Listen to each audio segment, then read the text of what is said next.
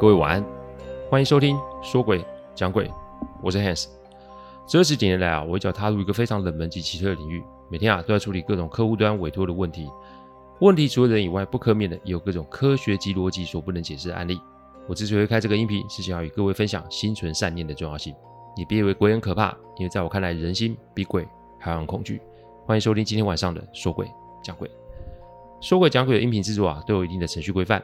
每个个案分享都要客户的书面授权才可以开始整理、写稿、录音、试听、制作，因此每周只能录制一集，还请各位见谅。因为每个个案都代表客户与当事人的信任，因此也只有我自己可以全权的做整理与制作。我知道这样子的速度其实不快，但反正如果可行，我会做这行做一辈子。所以只要大家有时间，都欢迎各位收听哦。前一阵子啊，我看见我朋友去泰国玩啊，他分享了不少古曼童啊、女灵啊、娜娜啊、鬼妈妈。等阴灵牌位的知识与商品哦，那有朋友问我说：“这个是不是可以来做供奉哦？又或是啊，这些阴灵啊、阴牌啊，是否邪门？”我想了想，我还是用我的角度来跟大家做一点点分享哦。我还是说那一句话：世上最可怕的是人心啊！就像我常说的嘛，人比鬼还可怕。以我个人的理解，不论是古曼童、女灵、娜娜、鬼妈妈，他们都是啊已经离开这个世上的灵体了，所以他们不是人，再来他们也没有进入轮回。而啊，被某些法师，甚至是啊正佛门的僧侣制成可受供奉的阴灵哦。供奉不同阴灵会有不同的需要与仪式，但共同点是他们都会想要帮助供奉的人，无论是在工作、家庭、爱情上都会顺利许多。而当供奉者心想事成时，他们对于阴灵所做的回向，其实对于阴灵本身是好的，有功德的回向也可以早日让他们拥有轮回的机会。所以只要供奉者心念正确正直。那么阴灵就会成为你的助力，但如果你心念不正，那就可能会遭到反噬哦，这一点要特别注意。所以我想要跟大家说的是，阴牌对我来说其实跟去庙里拜拜是一样的道理。好，重点从来都不是你供奉什么，重点从来都是你的心念是否正确及正直。平日没有做善事，然后捐钱给庙，是不是有用？这以前也讲过，这个短期来说会有用，但长期来说，正所谓啊，积善之家必有后福啊。我们没有人可以有办法看到我们的人生最后际遇是什么，但我们的确可以透过行善来累积自身的福报与上天赐给我们的改变的契机哦。开头讲了那么多，我不外乎是希望大家不要搞错事情的顺序与重点，因为心念才是神佛甚至是阴灵要不要帮助你的基本条件。阴灵并不等于邪灵，邪灵会用换的，但邪灵的胃口会越来越大，它会影响供奉者，让他们的欲望。所以，当人控制不住自己的心魔的时候，邪灵就会趁虚而入，并趁势而起。这接下来会发生什么事？我想我就不用多说了哦。再次提醒各位，好，我们就接着讲还没讲完的案例。提醒各位，今天这一集，嗯，是中间一集，所以还没听过一百零三集的听众，请去听完那一集再来听这一集哦。所以你的徒弟要出师，竟然要我帮忙处理，哎，大哥你也坑人坑得太凶了吧？大哥笑笑就说一句：这条路也只有你可以陪他走。我啊，只是做个资源回收人，其他的事我不在行。我知道大哥是没有办法处理这些事的，但越有能力的人啊，其实会越有越多的限制哦。所以没事不要做人上人，因为那种生活不是你们大家可以想象，甚至是可以过的。好吧，什么时候上山？大哥说一切交给阿年来决定。我点点头啊，那就请他来跟我说内容吧。如果事情没说个清楚，我不想去逞什么英雄啊。而且我对于这个有点被设计的事情，其实有点恼火。我可以理解大哥的难处，但我对这个年轻人阿年就真的没有半点好感。我也不知道为什么我对他很大的反感，但我一向都相信自己的直觉。他站着看我，我看着他。他想开口的时候，我举手打断，我说：“你先说你是从哪边来的？你要是没有说清楚，不好意思哦，我没兴趣参与你的事情。”因为那个竹竿鬼会害人，但别忘了这里是深山老林啊，基本上除了你师父之外，这里是没有人的。你的来历，我非常不放心，所以哦，等你想说老实话再来跟我讲，我要来去睡觉。照理来说啊，我对人啊算是宽厚，就是因为啊看过太多案例，所以对人性我还是有一点理解的。但我不知道怎么样，我对他就是没好感，我也不知道自己是怎么一回事。但早上起床后，我看到大哥一个人在忙活。我就帮忙做一些杂事。中午吃饭的时候，大哥问我是不是对于昨天的事情耿耿于怀。我说我并不在意被人瞒着，但我就是不知道为什么对你的徒弟啊，我心中有一种抵触的感觉。大哥没有回应我的问题，他只说这一切都会有答案。今天晚上去了后山就会知道。那这个时候我心中疑问更大啦，因为阿年是谁？大哥不说。阿年白天去哪？大哥也不说。要不是与大哥相识多年，我真会立马走人。到了晚上七点多啊，阿年出现了。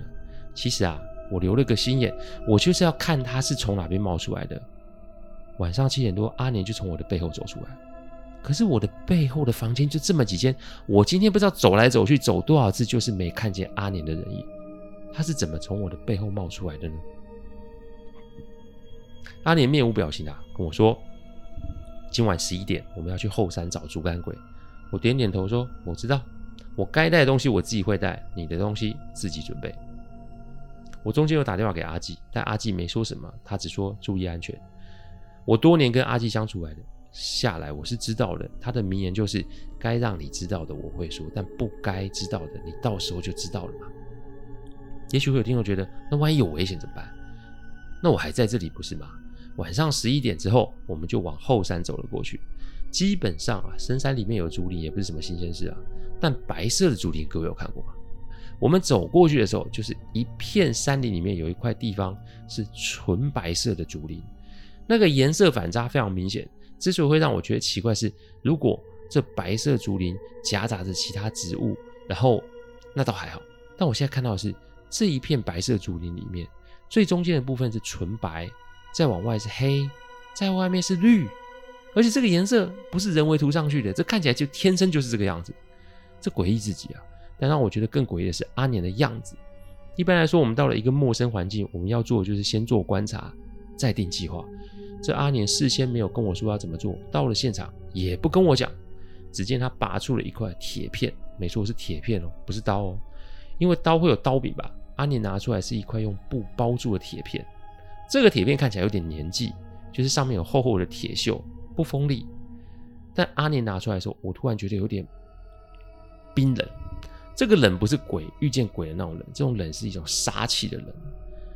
阿年啊，拿出铁片。然后呢，就把铁片插在这个竹林的前面。接着他转头跟我说，他要我走进这个山路里面，意思是我必须穿过这片竹林。我看那条小径，就是要先经过绿色的，再来是黑色的，最后是白色的竹林。然后呢，穿过去之后，你会看见一间小茅房。推开门之后，上面有三个夹子，分别是白色、黑色跟绿色。你把夹子拿回来就可以了，剩下的我来处理就好。我为什么要听你的？你不要拖时间来，十一点到凌晨一点是最佳时段，过了这个时段就来不及了。一向没有什么表情的阿年顿时就急了起来，我就跟他说：“是你急，又不是我急。你不说个明白，要我进去，很抱歉，我不相信你。要么是你跟我说你的来历，还有为什么要进去，否则你自己进去啊。直觉是我们人类啊与生俱来的能力，我为什么要不顾自己的直觉，然后去做这件事呢？”我跟大哥的交情，我先放着。现在是实事求是的阶段，你要我进去可以啊，你先回答我的问题吧。阿年有点急躁的看着我，我直接坐在地上，我说：“你说吧，你不说我就不动。反正啊，我身上的保护机制啊，足够让我脱身了。我不是人哟，那所以呢，阿年以为他的答案啊会让我大吃一惊，但那个时候我也经历了不少案子的洗礼了。说实在话，被吓到还没那么容易。那你是谁？”你跟大哥是什么关系啊？我是他的儿子。哦，这点就让我有点吃惊，因为我印象中的大哥是一年才回家两次，平日都是跟家里的人分隔两地。说白一点，我也没看过大哥的家人。那你为什么不投胎在这里呢？我没法投胎，我是死在这里的。好啊，那你讲讲你是怎么死在这里好了。那一年我只有八岁，我爸平常都没有回家。那一年很像是我妈受不了，说再这样子就要离婚，所以那年我爸只好在过年的时候把我们接过来。我上面有个哥哥，一个姐姐，前几天都没有什么问题，但在这山里面也没什么娱乐，哥哥姐姐都比我大不少岁，都有自己的事情做，所以啊，我一个人没事就闲晃到这个地方。那一天时间我记得是下午两点多，那那个时候是冬天，所以天啊暗暗的。我到了竹林之后，我看见三个人。穿绿色衣服的小孩，穿黑色衣服的叔叔，穿白色衣服的阿姨，他们三个人跟我招手。我那时候很贪玩，所以不宜有他的就跟他们玩。中间玩了什么我没印象，但最后一个游戏是爬高高。他说那个白色衣服的阿姨不知道用什么方法让高高的竹竿就垂了下来，然后让绿色的衣服的孩子先是啊给我展示一次要怎么玩，接着就是让他如法炮制的爬上去玩。可是当他要爬上去的时候，妈妈的叫声传入了我的耳里，而一下子绿色衣服的孩子、黑色衣服的叔叔、白色衣服的阿姨都不见人影。他记得阿年是记得他是被妈妈捏着耳朵回到工寮吃晚餐。那一天晚上，由于啊爸爸没有一起吃饭，所以呢阿年也没说。到了晚上的时候，那一群人又出现了，要阿年去后山完成那还没有完成的游戏。阿年记得这三个人是在门口一直在招手，然后阿年说他一直想要他们进来，可是他们不愿意。我那时候在想，因为大哥早在公牛做了相关的防护措施，让这群东西进不来哦。所以呢，阿年看着熟睡的母亲与哥哥姐姐们，他不疑有他的就跟了出去。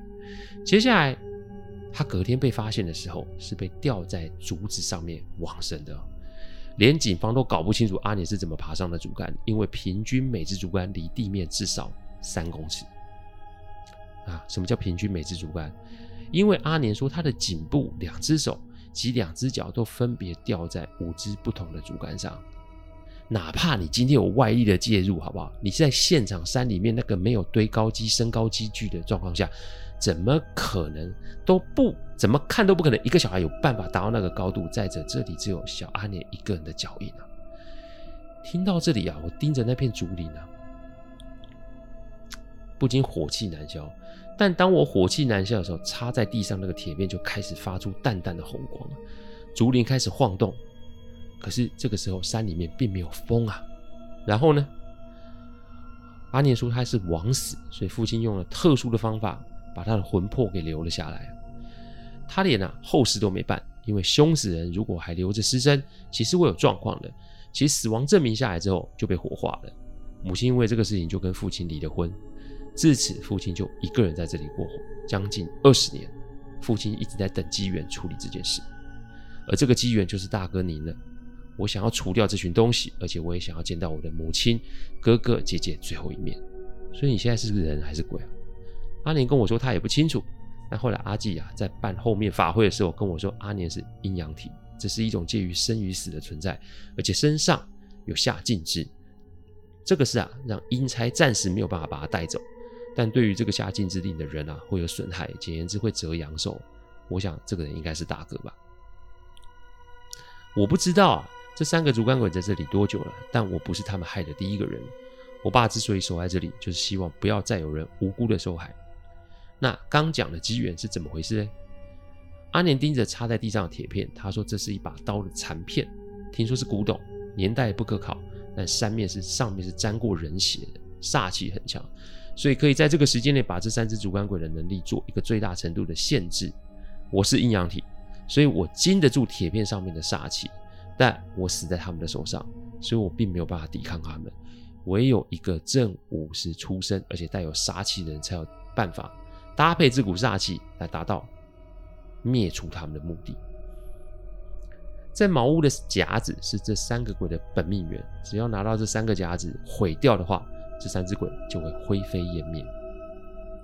哎，你毁了这三只鬼，因果怎么算啊？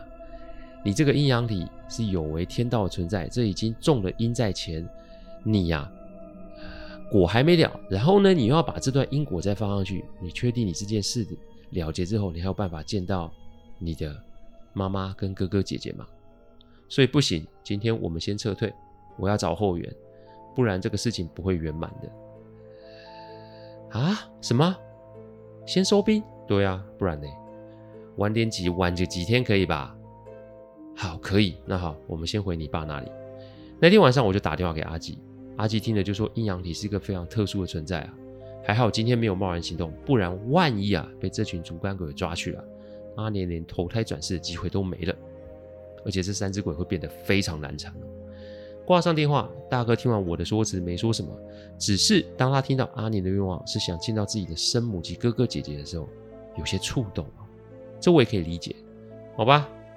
那就等阿季来再说吧。三天后阿季来了，他是先花了一些时间跟回收厂里的神像一一上香，再跟大哥坐下来好好的聊聊接下来要怎么做。那至于聊什么，哎，后面再跟大家说。到了晚上，阿年出现，但他一出现就被阿纪收了。